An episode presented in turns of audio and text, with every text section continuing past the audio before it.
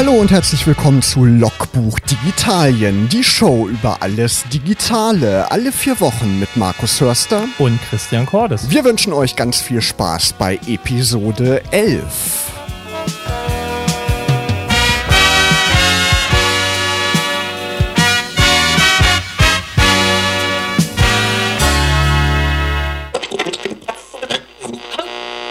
Reise, aktuelle Musik von Ansa Sauermann hier bei Logbuch Digitalien. Episode 11 heute, also unsere erste Schnapszahl, Christian. Grüß dich. Tag, Markus. Ja, Schnaps. Schnaps war sein letztes Wort. Nein, genau, wir trinken natürlich keinen Schnaps jetzt während der Sendung. Nee, das machen ja Leute in anderen Podcasts. Nicht äh, Tatsächlich? Ja, okay. Kerngedeck 24, äh, nur als äh, kurzer, da wird getrunken. Bei okay. uns nicht. Bei uns wir sind nicht. eine alkoholfreie Wir sind ganz brav, genau. Haben auch wieder ein interessantes Thema. Was haben wir denn heute Abend vor? Genau, unser Thema heute, digitales Gutes tun, wie wir es genannt haben, wie Stiftungen und Non-Profit-Organisationen ins digitale Zeitalter starten.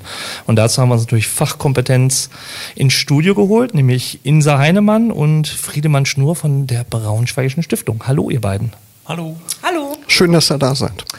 Genau, und wir wollen mit euch in dieser Stunde ein bisschen über ja, wie digital wird denn eigentlich so eine Stiftung und was steckt ein, was ist eigentlich eine Stiftung und was macht eine Stiftung? Viele haben davon gehört, aber so richtig Berührungspunkte hatte man vielleicht nicht und vor allen Dingen ist in manchen Köpfen ja auch Stiftung eher noch so was antiquieriertes oder sehr formales und wir wollen halt einfach mal ein bisschen Licht ins Dunkel bringen und vor allen Dingen auch gucken, was äh, ist, hat das, ist es nur Papier oder ist es auch digital? Und dazu natürlich unsere erste Frage an euch. Was ist eigentlich die Braunschweigische Stiftung und welche Aufgaben hat sie? Die Braunschweigische Stiftung ist tatsächlich erstmal erklärungsbedürftig. Stiftung ist ein abstrakter Begriff und ist alles und nichts. Viele kennen einfach die Stiftung Warentest. Die Braunschweigische Stiftung ist eine regionale Förderstiftung von sich heraus, ist aber auch operativ tätig, das heißt macht Eigenprojekte, äh, Regionalwettbewerb Jugend forscht, hatten wir gerade letzte, letzte Woche, ist ein Beispiel dafür. Die Braunschweigische Stiftung im Speziellen fördert Projekte in Kunst und Kultur, Sport und Wissenschaft und das regional begrenzt auf das ehemalige Land Braunschweig. Wir sprechen immer vom Braunschweigischen Land. Mhm. Seit wann gibt es die Stiftung? Die Stiftung gibt es seit 1994, hatte da den charmanten Titel Stiftung NordLB Öffentliche und seit 2014 äh, im November heißen wir die Braunschweigische Stiftung. Das hängt damit zusammen, dass wir da noch zwei Stifter aus einer anderen Stiftung ähm, aufgenommen haben und somit äh, nicht nur die beiden Stifterinnen NordLB und öffentliche Versicherungen äh, dazu beigetragen haben zu dieser Stiftung, sondern auch noch zwei Unternehmen mit der Volkswagen AG und der Richard Burek äh, KG und Co. GmbH. Mhm. Wie finanziert sich eigentlich so eine Stiftung? Also ihr werdet ja keine, keinen großen Safe haben, der immer wieder sich automatisch füllt, sondern wo kommt das Geld her, was ihr praktisch ausgeben oder weitervermitteln könnt? Also das mit dem Safe wäre schön, ist leider nicht so. Ähm, wir sind eine rein klassisch, klassische kapitalbasierte Stiftung. Das heißt, ähm, unser Stiftungsvermögen ist angelegt und ähm, wir finanzieren unsere Projekte aus den Erträgen, die dieses Stiftungsvermögen generiert. Und also Förderprojekte, wir haben einen Teil, wo wir natürlich das in unsere Förderprojekte geben, aber wir machen, ähm, wie Friedemann Schneuer auch gerade schon gesagt hat, viele operative Projekte und ähm, finanzieren die durch diese Erträge, die generiert werden. Kann, kann man eine Zahl nennen, wie viel da im Jahr ausgeschüttet wird? Kann man. Äh, wir sind da, ja, oder versuchen da größtmögliche Transparenz zu haben. Wir haben ein Stiftungsvermögen von ungefähr 50 Millionen Euro und äh, die Erträge sind im Jahr, äh, das kommt immer darauf an, wie Zinslage etc., also die Rahmenbedingungen müssen stimmen. Das variiert zwischen 750.000 und 1,2 Millionen in etwa. Mhm. Ihr habt ja beide gerade das Thema der, der Themenfelder, die eure Stiftung auch betreut, unter anderem Wissenschaft, Kultur, Sport. Und unsere Frage ist natürlich so ein bisschen bei Logbuch Digitalien, diese Zielgruppen, wie digital affin sind die eigentlich, wenn ihr sie ansprecht und wie erreicht ihr sie vor allen Dingen auch ein Stück weit? Also es ist jetzt ja keine reine Medienstiftung wie ein Medienboard oder ähnliches, mhm. sondern ihr habt ja auch klassische Breitbandthemen, sage ich mal, dabei, wie, wie Sport und ESO. Und wie erreicht ihr die unter dem Aspekt von Digitalisierung? Die Frage haben wir uns auch gestellt, bevor wir uns mit dem ganzen Thema auseinandergesetzt haben. Und ich glaube, das Schwierigste ist erstmal einen Schritt zurückzudenken und äh, sich überhaupt die Frage zu stellen, welche Zielgruppen hat man überhaupt. Und ähm, so heterogen, glaube ich, das Stiftungswesen ist äh, oder die Stiftungsbranche ist oder wie man es nennen mag, äh, so heterogen sind, glaube ich, auch die Zielgruppen. Ähm, da kann man anfangen bei natürlich denen, die die Anträge bei einem stellen, die dann quasi gerne ähm, von uns äh, gefördert werden möchten, aber bis hin natürlich auch zu denen, die sich einfach dafür interessieren, ähm, was, was wir für Projekte durchführen und ähm, was wir anbieten und welche äh, Dienstleistungen wir vielleicht auch anbieten. Also ähm, von der breiten Öffentlichkeit bis hin äh, zur Presse, bis zu Institutionen, Kooperationspartnern, Projektträgern ist das, glaube ich, sehr, sehr breit und man kann das, glaube ich, jetzt auch nicht so stark definieren vom Alter her. Ähm, deswegen haben wir uns diese Frage natürlich auch gestellt, äh, wie wir denn überhaupt digital kommunizieren können im Endeffekt und äh, wie wir unsere Inhalte transportieren können. Zur Zielgruppe ist vielleicht irgendwie nochmal zu sagen, das ist wirklich von ganz jung bis ganz alt und ähm, auch von der Bandbreite her ist das thematisch sehr weit gefächert. Wir haben ja Ehrenamtliche im Sport, die durchaus älteren Semesters äh, sind. Äh, wir haben aber auch, äh, also ja, eine Violinistin, meinetwegen ganz jung, also ganz junge Musiker. Und das ist eine ungeheure Bandbreite.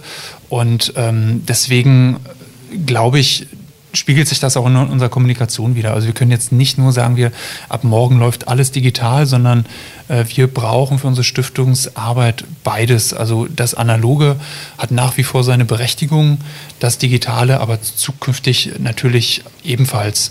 Und das muss man klug orchestrieren und dem Zweck entsprechend anpassen. Und, und äh, also jedes Projekt muss auch anders kommuniziert werden. Und das sind wir so ein bisschen dabei, das auszuloten. Wo ist denn der digitale Bereich am wichtigsten? So im Bereich Öffentlichkeitsarbeit oder wirklich im operativen Stiftungsgeschäft?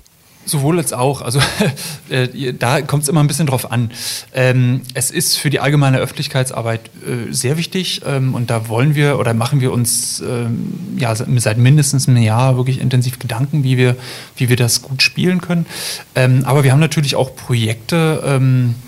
Äh, ja, Stadtfinder wäre ein Beispiel, ähm, wo digitale Kommunikation eine große Rolle spielt. Wir haben aber auch Projekte, wo die digitale Kommunikation nachgeordneter Natur ist. Also äh, wir haben zum Beispiel äh, Publikationsreihen.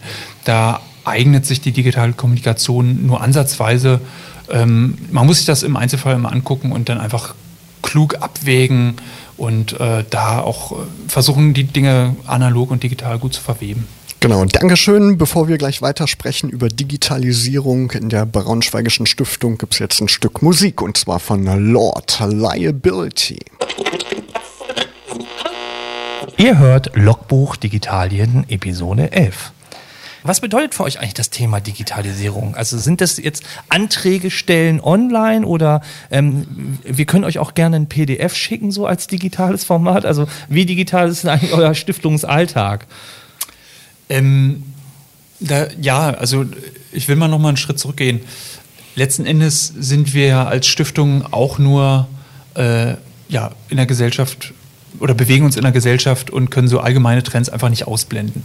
Äh, wir können jetzt einfach weiter mit, äh, mit Telefon und Telefax machen, ähm, aber wir wollen ja einfach nicht als, als, als Sonde irgendwo rumschwirren, sondern für die Leute da sein und äh, das Stiftungs, ähm, die Fördermittel so ausgeben, dass die Leute auch was Sinnvolles damit machen. Das heißt, wir müssen ein Stück weit berücksichtigen, mit der Zeit zu gehen, ein Stück weit auf Augenhöhe kommunizieren und äh, die Leute kommunizieren heute nicht mehr so wie vor zehn Jahren. Das heißt, wir müssen uns anpassen, schlicht und ergreifend. Ähm, Jetzt haben wir als Stiftung nochmal das Glück oder ähm, das Problem, dass wir nicht darauf angewiesen sind, so, weil unsere Fördermittel wären wir im Zweifel bestimmt auch so los. Aber ähm, es gehört sich als steuerbegünstigte Einrichtung, dass man da einfach mit der Zeit geht. Und deswegen, ähm, unser Alltag ist nicht komplett durchdigitalisiert. Wir äh, haben aber oder machen natürlich ganz viel per E-Mail und äh, äh, kommunizieren auch natürlich auf Facebook, auf Instagram, auf Twitter, also versuchen da schon auf Augenhöhe zu kommunizieren. Letzten Endes wollen wir uns aber auf eine Reise begeben, haben damit schon angefangen in der digitalen Kommunikation und wollen das gesamte Stiftungshandeln dahingehend mal überprüfen. Was kann sinnvollerweise digitalisiert werden und was nicht, wo macht Sinn und äh, wo kann man anfassen. Nicht auf Teufel komm raus, sondern wirklich mit Augenmaß Ähm, aber letzten Endes ändert sich die Welt um uns herum so geschwind, dass wir da ein Stück weit auch äh, uns umtun und abwägen. Ja, du hast gesagt, ihr seid auch in den Social Media Welten unterwegs, Facebook, Instagram, Twitter und so weiter. Ist es auch so eine Chance für die Stiftung, an neue Zielgruppen heranzutreten, neue Zielgruppen überhaupt zu finden für die Arbeit? Genau, also wir haben in jedem Fall ja und ich denke, ähm, dass man natürlich jetzt erstmal, wenn man über Digitalisierung spricht, ähm, ist das Erste, woran man denkt, die Öffentlichkeitsarbeit und die Aktivitäten vielleicht jetzt im, im Social-Media-Bereich. Und genau so, äh, das ist auch unser, unser Startpunkt gewesen, dass wir jetzt zunächst erst da beginnen und dann genau diese Chancen einfach zu nutzen. Das heißt, um einfach auf Augenhöhe zu kommunizieren, um uns noch transparenter zu machen, als wir sind. Das heißt, um, um auch um unsere tollen Projekte einfach zu berichten und zu sagen, was man halt macht, weil das manchmal vielleicht auch einfach untergeht oder gar nicht diejenigen erreicht, die es interessiert. Und wir wollen uns vernetzen, vor allen Dingen auch, das ist halt auch als regionale Stiftung einfach ganz, ganz wichtig. Und wir wollen einfach die Arbeit, die wir machen, noch wirkungsvoller gestalten. Und dazu gehört halt einfach auch, dass man erzählt, was man macht und was man tut und einfach da in die Interaktion geht. Gerade in der, in, in der Internetgesellschaft oder im Internet, im digitalen Zeitalter erlebt man ja auch so Phänomene wie, dass die Gemeinschaft ein Stück weit mitfinanziert und das Projekte, Thema oder Stichwort Crowdfunding ähm, immer beliebter werden. Also dass kleine Vereine oder auch Initiativen halt den Weg suchen, um auch an Gelder heranzukommen und ihre Community, wie man so schön sagt, versuchen mit einzubauen in dem Finanzkonstrukt, was sie brauchen, um das Projekt halt zum Laufen zu bringen. Wie sind da eure Erfahrungen? Habt ihr da auch Seid ihr da auch Querfinanzierer, also eine Mischung aus Crowdfunding und oder unterstützt ihr auch auf diesem Wege? Wir unterstützen äh, ganz stark mit Beratungsleistung. Also das heißt, wenn Leute zu uns kommen, wir aber für die aus, aus programmatischen Gründen nichts tun können, heißt das nicht, dass wir äh, dann einfach die, die Arme verschränken und sagen, ja, sucht euch jemand anders, sondern wir gucken uns die guten Projekte an und sagen, ja, bei uns leider nicht, aber äh, wir können uns vorstellen, dass ihr da und da noch erfolgreich seid. Also da unterstützen wir mit Beratungsleistung. Und die Frage zählt ja so ein bisschen Richtung Crowdfunding. Ähm, zweierlei, also erstens, das gibt's ja, ist ja nicht ganz neu, das Phänomen, also dass praktisch so kleinere Beträge ein großes Ganzes finanzieren. Ähm, wir, aber wir sehen auch, dass das kein Allheilmittel ist. Die, die sehr gute Arbeit machen und ihr, ihr Projekt sozusagen auch gut vermarkten, analog oder digital. Die kriegen das auch ohne Crowdfunding gut hin. Und die, die das ähm, oder da ihre Schwierigkeiten haben, die werden auch mit Crowdfunding ihre Schwierigkeiten haben, weil man da sehr viel ähm, in digitale Vermarktung tun muss, in Bewegtbild, in guten Fotos, in äh, wirklich geschliffenen Texten. Ähm, und wenn man beim Crowdfunding da an Land kommen will, dann ist das vonnöten, genau wie in der analogen Welt. Also äh, von daher alle die, die das analog nicht schaffen, die, für die ist Crowdfunding kann, kein Eilheilmittel. Und äh, deswegen muss man da so ein bisschen das äh, differenziert betrachten. Und das kann eine Möglichkeit sein, aber wie gesagt, äh, ist nicht immer der Weg zum Erfolg, weil es sehr aufwendig auch ist. Ja. Ihr habt ja gesagt, dass ihr euch auch medial und digital ein Stück weit auf die Reise begeben habt. Also Öffentlichkeitsarbeit, Kommunikation, PR ist so ein Themenfeld, wo ihr, sag ich mal, so einen Switch gemacht habt in Richtung Digitalisierung und digitaler nach vorne prescht als vielleicht in den letzten Jahren. Gibt es noch so einen zweiten Bereich, wo ihr euch vorstellen könnt, digitaler zu werden oder halt noch ein Stück weit mehr reinzugeben als das, was ihr bisher gemacht habt? Ja, wir reden intern immer so ein bisschen von einer Institutional Readiness. Das heißt, wenn ich nach außen äh, digital kommuniziere, dann kann ich nicht nach innen irgendwie die E-Mail ausdrucken, äh, handschriftlich beantworten und weiterleiten, sondern da passiert automatisch nach innen ja auch ganz viel auf digitalen Wege. Und das ist ähm, so ein Prozess, in dem wir eingetreten sind, den wir Schritt für Schritt auch, ähm, nicht mit der Brechstange, sondern wirklich Schritt für Schritt äh, vorangehen werden. Das betrifft all unsere Bereiche, also die Finanzen, das betrifft das Projektmanagement, aber auch die administrativen Prozesse. Und äh, das ist wirklich ganzheitlich zu betrachten. Wir wollen aber auch nicht äh, irgendwie, weiß nicht, uns eine Beratungsfirma ans Haus holen und einfach so einen Masterplan entwickeln, sondern wir wollen das Stück für Stück selber ähm, mit klugem Menschenverstand entwickeln. Und deswegen haben wir uns auch ein bisschen Zeit gegeben und äh, das, dieser Begriff, wir begeben uns auf eine Reise, passt da eigentlich ganz gut. Man liest ja immer wieder, es ist ja ein total aktuelles Thema, diese Kryptowährungen. Bitcoin ist ja so das bekannteste Beispiel. Wäre das so ein Denkmodell für Stiftungen, damit irgendwie zu hantieren? Äh, das ist schon eine, eine, ähm, eine Glatteisfrage. Ähm, ja, äh, fällt mir ein bisschen schwer, das zu denken, gerade weil es da momentan auch ja, wahnsinnige Schwankungen im Wert gibt. Mhm. Also äh, da zu fördern und dann ist das morgen nichts mehr wert oder äh, hat den Wert ver 15-fach. Das wäre ein interessantes Denkmodell. Ähm, da sind wir, da sind wir wahrscheinlich wie andere gesellschaftliche Bereiche noch nicht so weit, als dass wir das wirklich zu Ende denken können, muss man mal in aller Ehrlichkeit sagen. Ihr hört Logbuch Digitalien, Episode 11 heute. Insa Heinemann und Friedemann Schnur von der Braunschweigischen Stiftung sind heute Abend hier bei uns zu Gast. Ihr habt es ja schon angesprochen, wo man euch so findet, wo ihr aktiv seid, in welchen sozialen Medien. Könnt ihr noch mal für die Hörer noch mal sagen, wenn die sich jetzt für die Braunschweigische Stiftung interessieren, wo können die euch finden auf den Social Media Plattformen? Also grundsätzlich ist die Basis allem von allen unseren Kanälen natürlich unsere Website und ähm, da laufen alle Kanäle zusammen und das ist äh, www.die-braunschweigische.de. Ähm, wir haben uns lange Gedanken darüber gemacht, auf welchen Kanälen wir durchstarten wollen, als wir quasi digital kommuniziert, ähm, als wir begonnen haben digital zu kommunizieren und uns findet man mittlerweile auf Facebook natürlich, ähm, heißen dort die Braunschweigische. Uns findet man ähm, auf Instagram. Ähm, dort nennen wir uns auch die Braunschweigische, relativ einfach zu finden. Und ähm, wir kommunizieren noch auf Twitter. Und dort heißen wir DBS-Stiftung.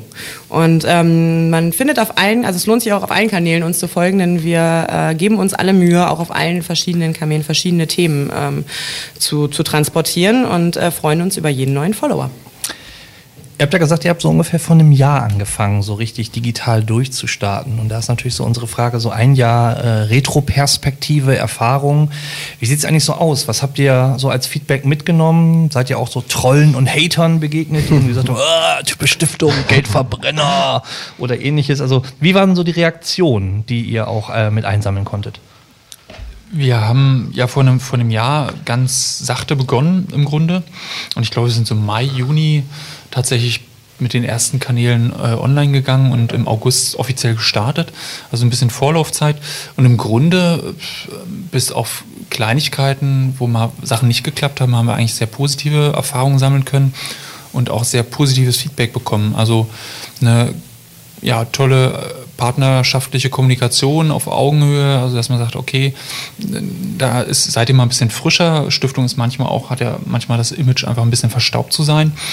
Und ähm, Trolle und Hater sind uns tatsächlich nicht begegnet. Also der eine oder andere schreibt mal einen Kommentar, wo man denkt, so ja, okay, passt jetzt nicht zum Thema, aber äh, ist weit davon entfernt jetzt, dass, dass man sich äh, rechtfertigen müsste oder was, was äh, zurechtrücken müsste.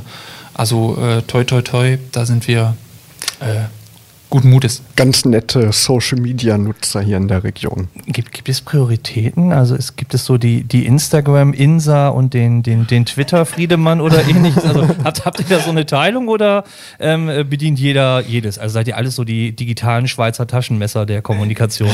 Also im Notfall sind wir auch Schweizer Taschenmesser, aber tatsächlich haben wir da so Vorlieben und äh, äh, da kämpfen wir nicht gegen an sondern ähm, äh, äh, ja, wir reden von Instagram. und äh, ich, ich äh, habe tatsächlich eine kleine Vorliebe für Twitter. Also das war schon ganz gut geraten und äh, passt sehr gut. Gibt es gerade Strikes und High Five. Und. Was ich sagen, meine, meine persönlichen Analyse-Tools funktionieren noch ganz gut.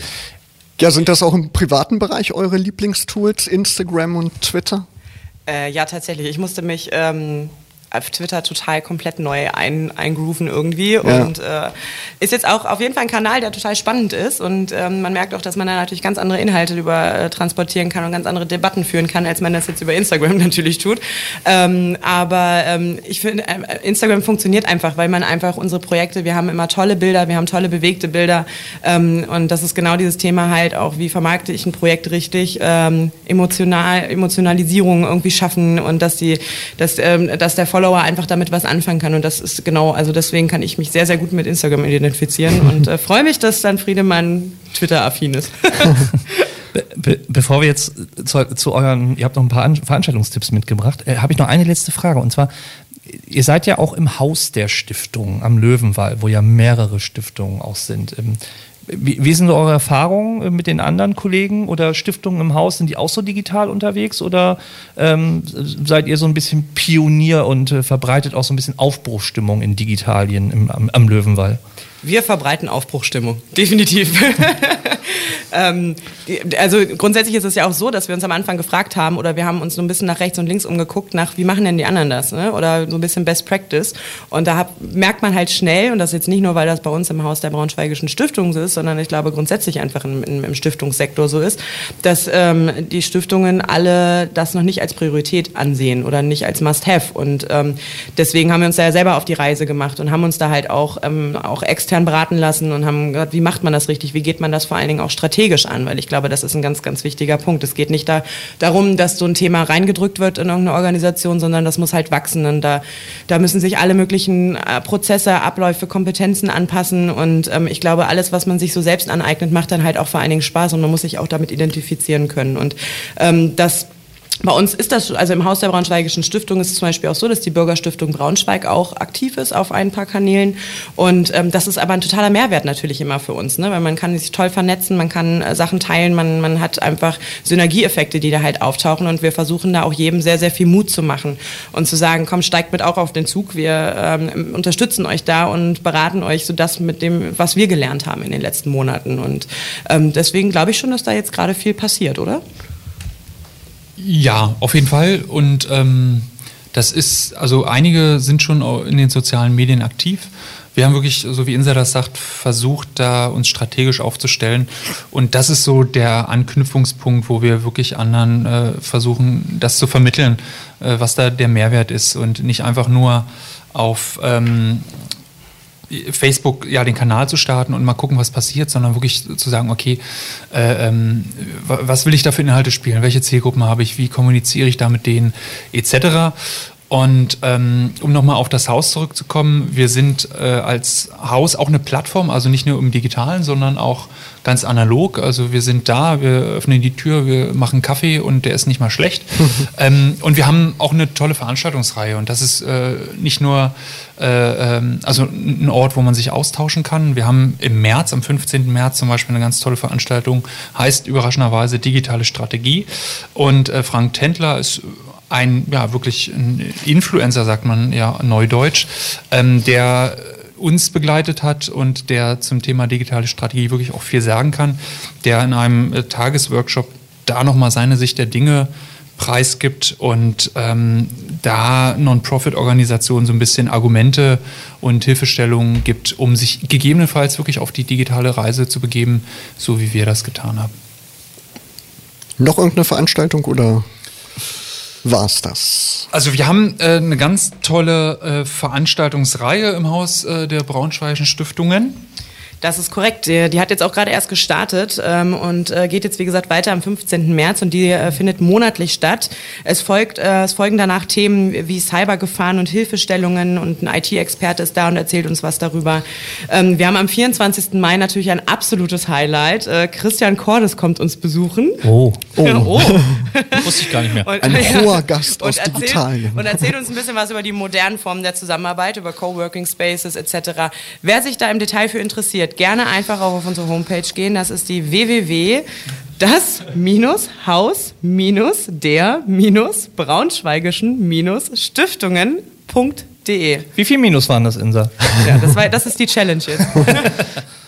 Ja, also man merkt, die Braunschweigische Stiftung, die ist wirklich in Digitalien unterwegs und schön, dass ihr jetzt auch im Logbuch Digitalien steht und euch hier verewigt habt. Schön, dass ihr da wart, Insa Heinemann und Friedemann Schnur. Vielen Dank für die Einladung. Gerne mal wieder und viel Erfolg weiterhin. Jetzt gibt's eine musikalische Pause mit First Aid Kit und Van William Revolution. Ihr hört Episode 11 von Logbuch Digitalien. Christian, dieses Jahr gibt es ja so ein bisschen Verschiebung im ganzen Messezirkus. Die CeBIT ist ja nicht wie gewohnt im März, sondern im Juni dieses Mal. Aber gerade wie gewohnt findet in Barcelona oder fand der Mobile World Congress statt, also wo die ganzen Smartphone-Neuigkeiten vorgestellt werden. Läuft noch. Läuft noch, noch. Ist noch mittendrin. Was gibt's da Neues? Hast du da mal verfolgt, was da so vorgestellt wurde? Samsung hat sein S9 gestern vorgestellt. Stimmt, ja. Das neue Flaggschiff. Ähm, ja, spannend, aber ähm, ich bin nicht so der Samsung-Fan, von daher weiß ich nicht, was ich so recht davon halten soll. So ein bisschen, es hat mich nicht so getriggert. Es gibt momentan eher so ein anderes Smartphone, was jetzt nicht so ganz brandneu ist, aber was ich sehr, sehr spannend finde und was so die letzten Tage auch noch mal so ein bisschen durch die Medien gegangen ist. Das ist das Xiaomi, also dieser chinesische Hersteller Mi A1, was auch gerade ähm, für 200 Euro äh, abverkauft wird, beziehungsweise bei einigen Online-Händlern Notebooks billiger, habe ich jetzt gerade gesehen, äh, für 199 im Angebot. Was spannend an dem Gerät ist, es sieht so ein bisschen von außen aus wie ein iPhone 7 Plus in der Größe, auch mit der Dualkamera hinten. Ähm, aber es hat ein Android One als Betriebssystem drauf. Also ein reines natives Android, ähnlich wie die ähm, G5, G4 von Lenovo-Motorola-Geräten oder das, was man auch von OnePlus kennt. Also nicht so viel Oberflächenzeug vom Hersteller drauf, sondern richtig ein reines Stock Android. Sehr, sehr spannendes Gerät. Und für, finde ich für einen Android-Preis von 200 Euro und vielleicht auch als kleines Mittelklassengerät ein interessantes Gerät zum Einsteigen. Das ist günstig, ja, genau. ja. ja. Also wer sich damit mal auseinandersetzt, guckt euch mal ein paar YouTube-Videos an. Können wir momentan empfehlen.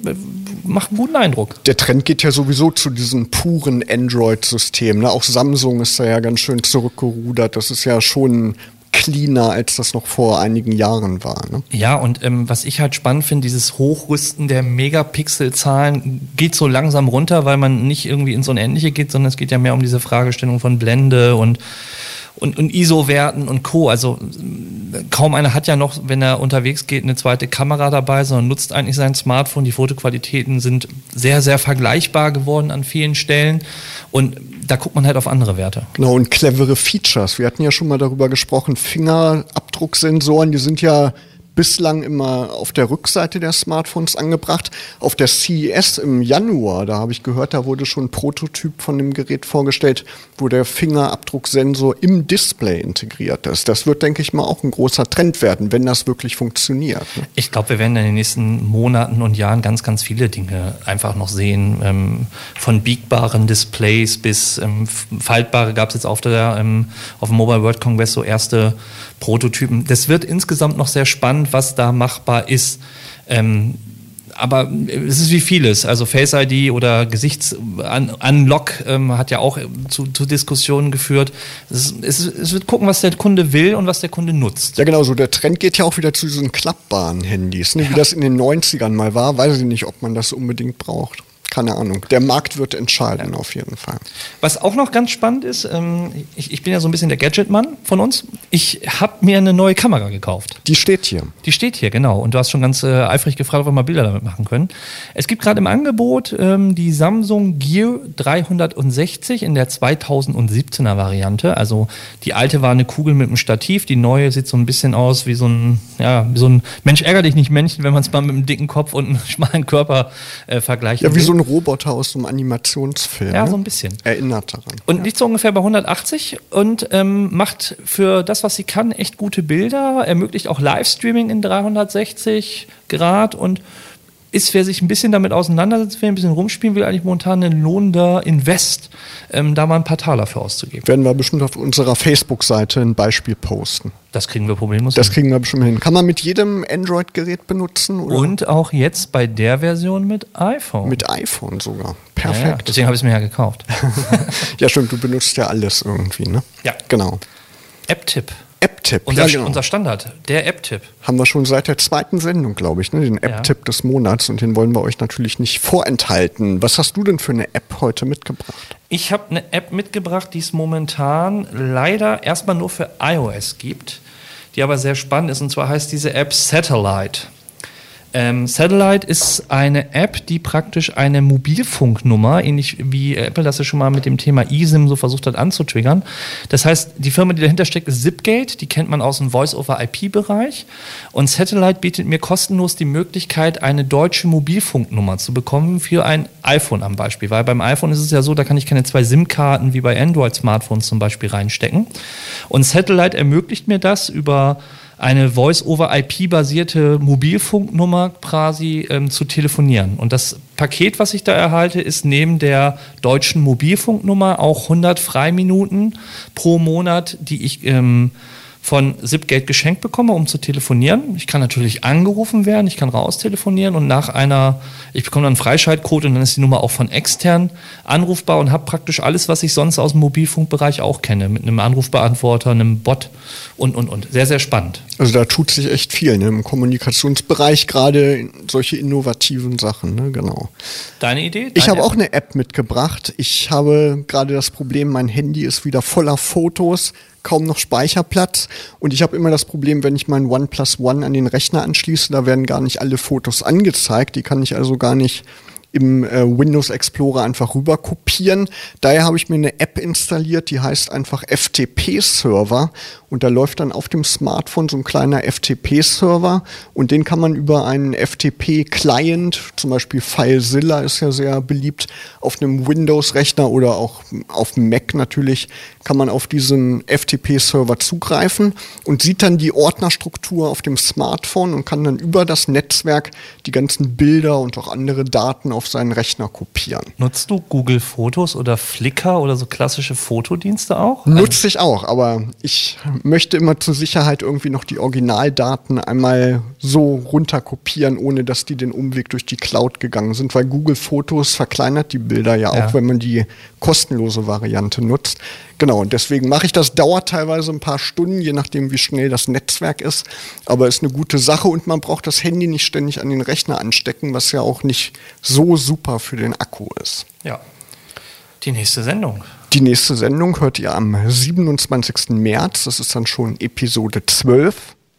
Da bist du auch wahrscheinlich wieder mit am Start. Thema müssen wir uns noch überlegen. Wir finden garantiert was. Geben wir dann bekannt. Und bis zum 27. März wünschen euch Markus Hörster Und Christian Cordes. eine schöne digitale Zeit.